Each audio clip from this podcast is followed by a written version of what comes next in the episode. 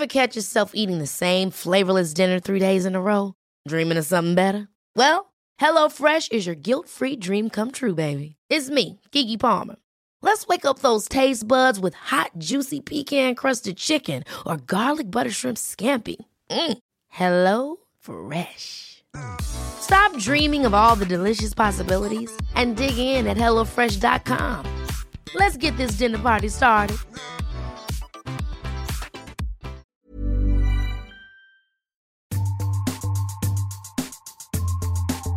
Restaurante Cabaret, tal vez el primer bar gay de la ciudad. Un proyecto visionario apegado a las artes vivas, un recinto que hace de tu estancia una experiencia con la luz y sus formas. Así describimos y descubrimos al Museo Experimental El Eco, en una entrega más de la serie ¿Qué eran los museos antes de ser museos? Para tener la certeza de cómo surgió este espacio cultural y lo que promueve actualmente, contamos con la participación de Paola Santoscoy, directora del Museo Experimental El Eco. Además, los invito a que se queden al final del episodio.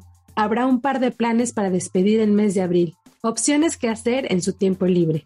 Mi nombre es Ariana Bustos Nava, también conocida como la señorita etcétera, y encargada de guiarles por este medio auditivo. Gracias por dejarme entrar a sus oídos. Arrancamos.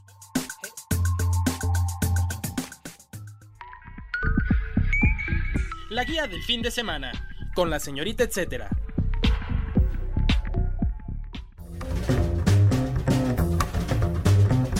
¿Qué eran los museos antes de ser museos?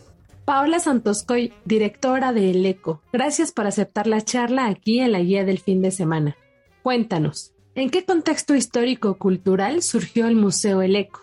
Es en el México del inicio de los años 50, en donde en las artes el muralismo era para ese momento el, el arte oficial, digamos, y había había ya tenido unas décadas de, desarrollo sumamente interesante. Eh, sin embargo, las características del muralismo en términos de su función social y de ser representativo o de una pintura de representación, digamos, estaba, eh, era lo que, lo que estaba en gran medida acaparando la, la escena artística, mientras que la abstracción geométrica, eh, digamos, también estaba, estaba sucediendo. Y en el caso del eco, es, digamos, esa vía la que Matías Geritz, al plantear el proyecto, toma esa, esa ruta con influencias europeas de, de Bauhaus, de expresionismo alemán y también con una libertad creativa en una dirección distinta a la del muralismo, sin embargo sumamente también abierta a preguntas sobre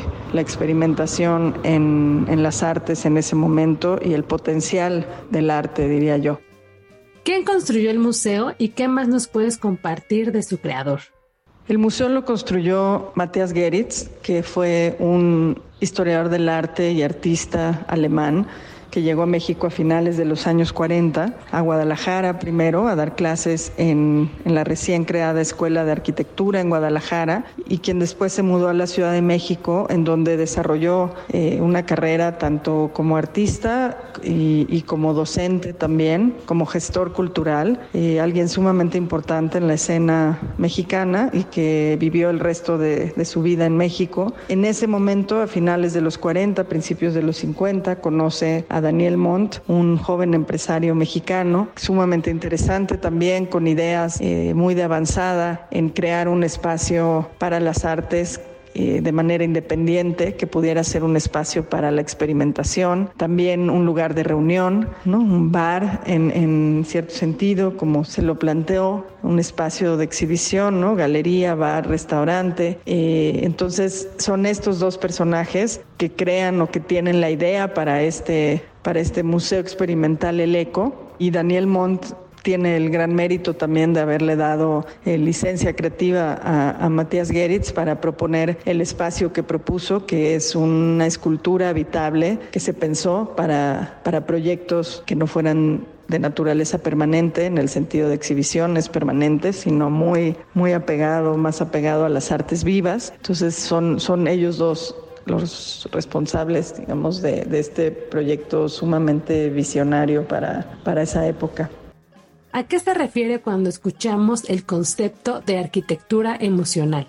Cuando Matías Geritz desarrolla el proyecto para el ECO, el diseño y las ideas para este lugar, escribe también un manifiesto al que llama Manifiesto de Arquitectura Emocional, que eh, se ha convertido en un documento sumamente importante eh, para entender muchas de sus ideas detrás de este lugar. En ese manifiesto, eh, a grandes rasgos, lo que hace es criticar a la arquitectura moderna por ser, dice, demasiado racional, demasiado fría, y en cambio apela al uso de la luz y al uso del espacio para crear una emoción en quien transita este lugar o en quien tiene la experiencia de estar en el lugar. También al no haber sido arquitecto, sino artista. Habla del trabajo colaborativo con maestros albañiles, con colaboradores, con colegas en el desarrollo de este proyecto. En realidad, como decía antes, es una escultura habitable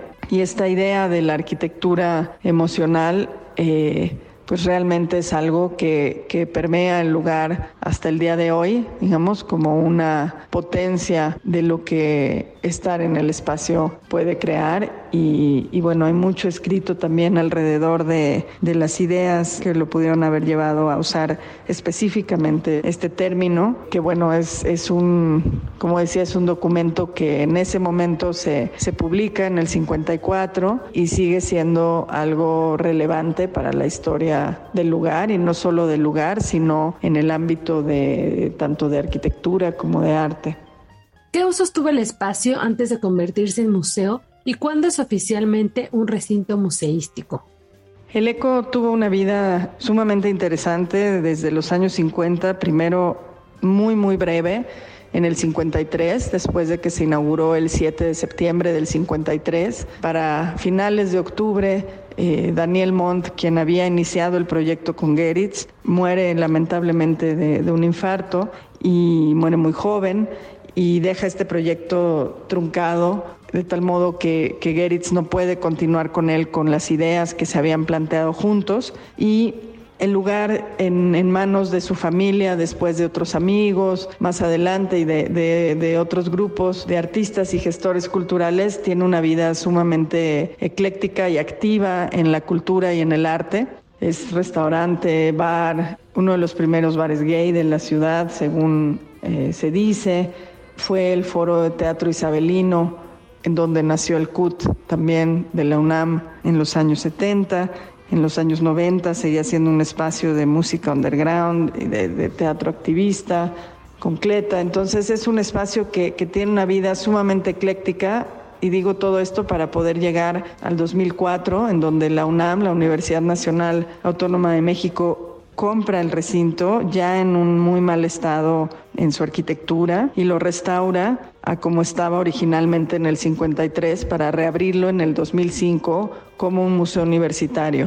Y es a partir del 2005 que es parte de, de los museos de la UNAM y que su misión se complementa y se reactiva, digamos, con las ideas de los años 50, anclada en, en el contexto presente. ¿Qué tipo de exhibiciones alberga el recinto? Y si pudieras contarnos algunas destacadas a lo largo de su historia.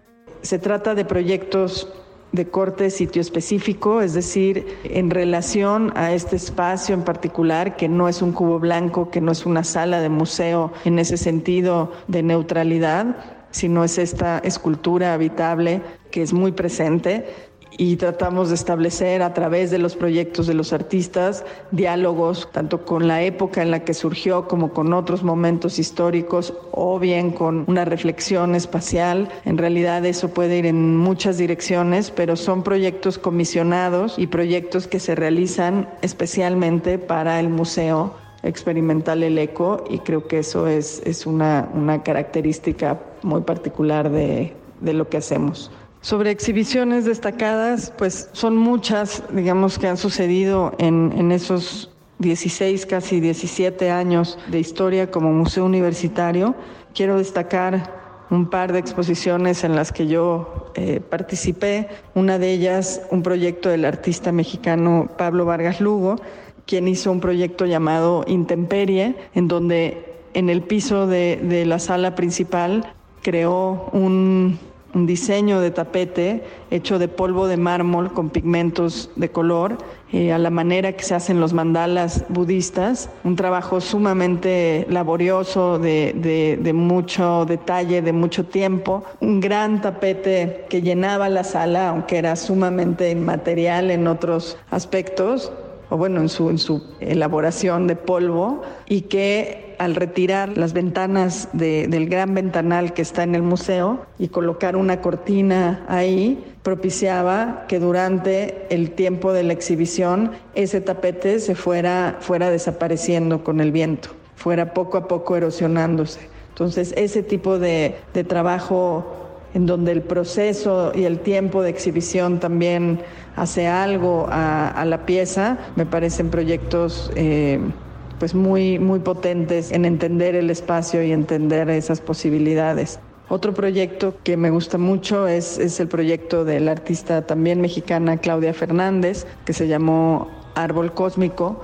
Ella trabajó en una gran escultura de un ojo de Dios, Huichol, que estaba en el centro de la sala principal, lana que, que se tiñó, que tejió aquí en el museo ese ojo convirtiéndolo en esta gran escultura y todo el espacio en un espacio ritual, después con una intervención en el patio de una arquitectura vernácula de Tecorral, con piedras que trajimos de Morelos, una fogata que, que estuvo prendida durante la noche de inauguración, y también trabajó con la colección de arte popular que tiene la UNAM, que es una colección que en las Olimpiadas Cultural del 68 se volvió parte del acervo de la UNAM para crear en otra sala un árbol de la vida hecho de, piezas de arte popular de todo el mundo. Entonces, eh, esto para contrastar, digamos, dos proyectos muy de naturaleza muy distinta, pero que transforman completamente el espacio y dialogan con él el dato, etc. El Museo Experimental El Eco se ubica en James Sullivan 43 en la colonia San Rafael. Esto es en la alcaldía Cuauhtémoc de la Ciudad de México. Abre de miércoles a domingo a partir de las 11 de la mañana.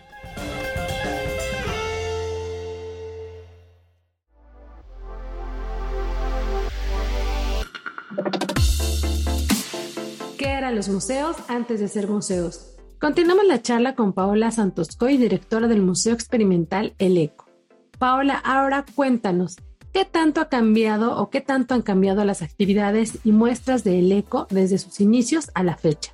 Bueno, en cuanto al cambio de las actividades del museo en sus inicios y ahora, pues claro que han cambiado mucho. Sin embargo, como decía al inicio, hay cuestiones que tienen que ver con esa idea de un espacio hecho para las artes vivas que sigue muy vigente hoy, ¿no? Lo performático, proyectos sonoros, eh, activaciones eh, de, de distinta naturaleza dentro de las exhibiciones es algo que está muy presente en lo que hacemos. Así que diría, bueno, claro, estamos trabajando, ¿no? Sesenta y tantos años después en un contexto muy distinto, pero sí hay, hay cuestiones que se conservan que tienen que ver con eso que mencionaba y con la idea también de preguntarse sobre lo experimental el hoy. ¿Qué tipo de arte se expone y qué exposición hay recientemente? Es arte actual, digamos, trabajamos con, con artistas en su mayoría, que están vivos, digo en su mayoría porque hemos mostrado algunas obras históricas, pero en realidad trabajamos muy en diálogo con artistas de distintas ámbitos de las artes, eh, desde artes visuales, arte sonoro, cuestiones performáticas, arquitectura es algo que está muy presente también en el museo. Tenemos un proyecto que tiene más de 10 años que se llama Pabellón Eco y es un concurso para realizar una arquitectura efímera en el patio del museo, en donde sucede un programa público. Ahora estamos eh, planeando el lanzamiento de la siguiente convocatoria para construirlo en el 2023, el siguiente. Pero entonces el tipo de arte, digamos, eh, va por ahí, diría también instalación, ¿no? Este, pero cuestiones escultóricas, pictóricas, un poco, un poco de todo.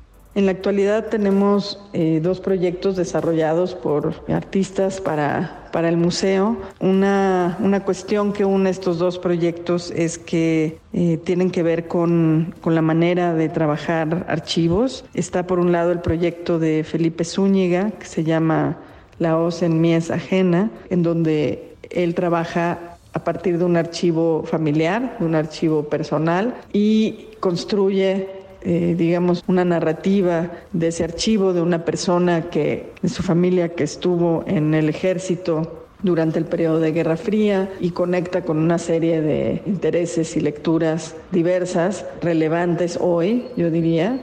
¿No? Y el otro es un proyecto de Bani Koshnudi, que es una artista y cineasta iraní que vive en México y en Francia, y ella trabaja un proyecto que se llama El Chinero, un cerro fantasma, que hizo en Mexicali, Baja California, que tiene que ver con el tema, digamos, de, de la migración china a esa región del país desde principios del siglo pasado y, que también es la construcción de una narrativa, de una historia, de una tragedia que sucedió en donde murieron muchas personas eh, de origen chino y en donde ella busca, digamos, esta historia. Hay, hay fotografía, película eh, de 16 milímetros, dibujos, eh, documentos. ¿no? En el caso de, lo de Felipe también es, es una exhibición que además de los documentos hay como un trabajo que hace con los materiales de archivo para transformarlos en esculturas y en piezas suyas.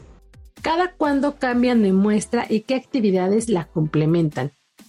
Las exhibiciones en el museo duran alrededor de dos meses y medio, a veces tres, ¿no? Tenemos también eh, distintas temporalidades, creo que eso es importante decir. Siento que también es, es algo que sucede después de la pandemia, aunque es algo que ya veníamos haciendo desde antes, pero de pronto tener periodos más largos para ciertos proyectos eh, de hasta cinco o seis meses, mientras otros proyectos son más veloces, incluso en nuestro caso hay cuestiones ¿no? de, de corte performático, teatral, que tienen temporadas más cortitas, pero después vienen proyectos de exhibición de tres meses, ¿no? Porque el calendario, digamos, habitual de un museo es cambiar cuatro veces al año, hay cuatro temporadas, pero pues puedo decir que hemos estado también reevaluando eso y jugando mucho más con eso y con los entretiempos de exposiciones para hacer también eventos de un día, por ejemplo.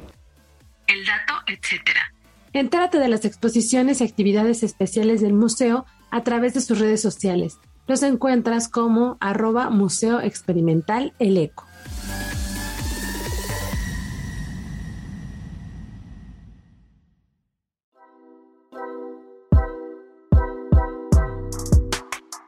La guía en segundos. Estas son algunas de las recomendaciones que encontrarás en la agenda web de la OEM o en la agenda dominical que se publica en El Sol de México todos los domingos. Día del Niño, revuelo con alas y raíces. Un fin de semana ideal para consentir a los niños, uno con distintas iniciativas que los estimulan de manera creativa y sensible. Por ejemplo, asistir al evento gestionado por Alas y Raíces llamado Revuelo. El programa contempla talleres, presentaciones musicales, obras de teatro, narraciones y distintas instalaciones que invitan a usar palabras, sensaciones y hasta olores. El espacio estará dividido por áreas con nombres especiales y por edades, Está por ahí Resueño, que es para bebés, niñas y niños de 0 a 5 años. Esto se necesita ir acompañado de una persona adulta. Hay otras áreas que se llaman recreo, revoloteo, resueno, puente de colores y remembranza. Estos son ideales para niñas y niños a partir de 6 años. También está otra opción que se llama rejuego y es para niñas y niños y adolescentes de 6 a 17 años. Como verán, se contemplan las edades en las que se considera la niñez o la infancia. Dentro de las actividades destacadas habrá pasarelas, batucadas, música sinfónica, cuentacuentos y música con botes, entre otras cosas que pueden consultar en la página alasyraíces.gov.mx. ¿Cuándo y dónde? Este festival sucederá el 30 de abril y el 1 de mayo a partir de las 11 de la mañana en el Complejo Cultural Los Pinos. La entrada es libre y bueno, también habrá algunas otras sedes que pueden consultar en la página que les mencioné, alasyraíces.gov.mx. También pueden checar eh, las actividades en tiempo real en sus redes sociales los encuentran como arroba alas y raíces. World Class Cocktail Festival. Está en curso un evento que tiene suerte de maratón y con distintas propuestas en tragos que se ofertan en la Ciudad de México. Hablo del World Class Cocktail Festival México 2022 bajo la premisa Taste Your City. Se trata de una serie de experiencias como clases magistrales, maridajes y promociones especiales en distintas sedes. Está por ahí el Hotel Brick, Casa Olimpia, Toledo Rooftop y algunos otros bares también.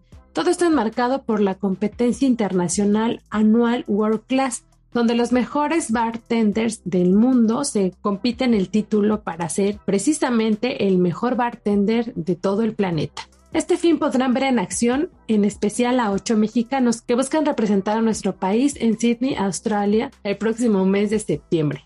¿Se les antoja? Los invito a que consulten las actividades del programa completito en www.debar.com.mx diagonal cocktail festival. ¿Cuándo y dónde? Esto comenzó el 25 de abril y culmina el 1 de mayo. Para probar, cafeterías fantásticas. Y otra opción a propósito del Día del Niño es la que proponemos en el sitio aderezo.mx. Se trata de conocer y probar lo que ofrecen distintas cafeterías que encontraron la inspiración para su concepto en los cuentos y personajes infantiles. Por ejemplo, está una que se llama Down the Rabbit Hole, que es una cafetería y crepería que evoca las aventuras de Alicia en el País de las Maravillas. Aquí cada receta te llamarán con un cómeme o bébeme. Hay crepas dulces o saladas y una amplia variedad de tés o cafés. Otra sugerencia es Doncella Café, un sitio que se caracteriza por tener decoración que recuerda a las princesas de los cuentos de Disney. Además destaca su variado menú que va desde chilaquiles hasta sándwich de pollo frito. Eso sí, en este caso les sugiero hacer reservación. La nota completa con más lugares la encuentran en www.aderezo.mx. ¿Cuándo y dónde? Bueno, estos espacios de los que les contamos en la nota, las cafeterías, abren en distintos horarios, por eso les sugiero que lo revisen en la página de aderezo. También en la agenda verán por ahí algo a propósito del Día del Jazz y del Día de la Danza que se junta también a finales de abril. También los invito por eso a reescuchar algunos de nuestros episodios anteriores como el que tuvimos acerca del jazz y de distintos espacios donde escuchar jazz precisamente con los amigos de Jazz MX.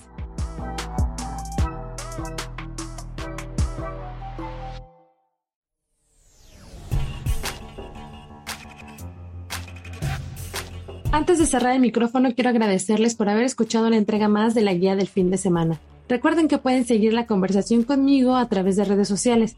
Estaré súper pendiente de sus mensajes. Me encuentran como la señorita etcétera en Facebook, Instagram y Twitter.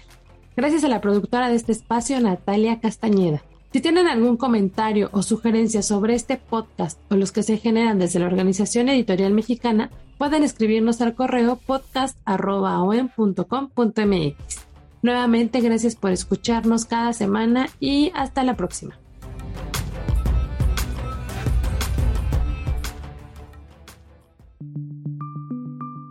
Esta es una producción de la Organización Editorial Mexicana.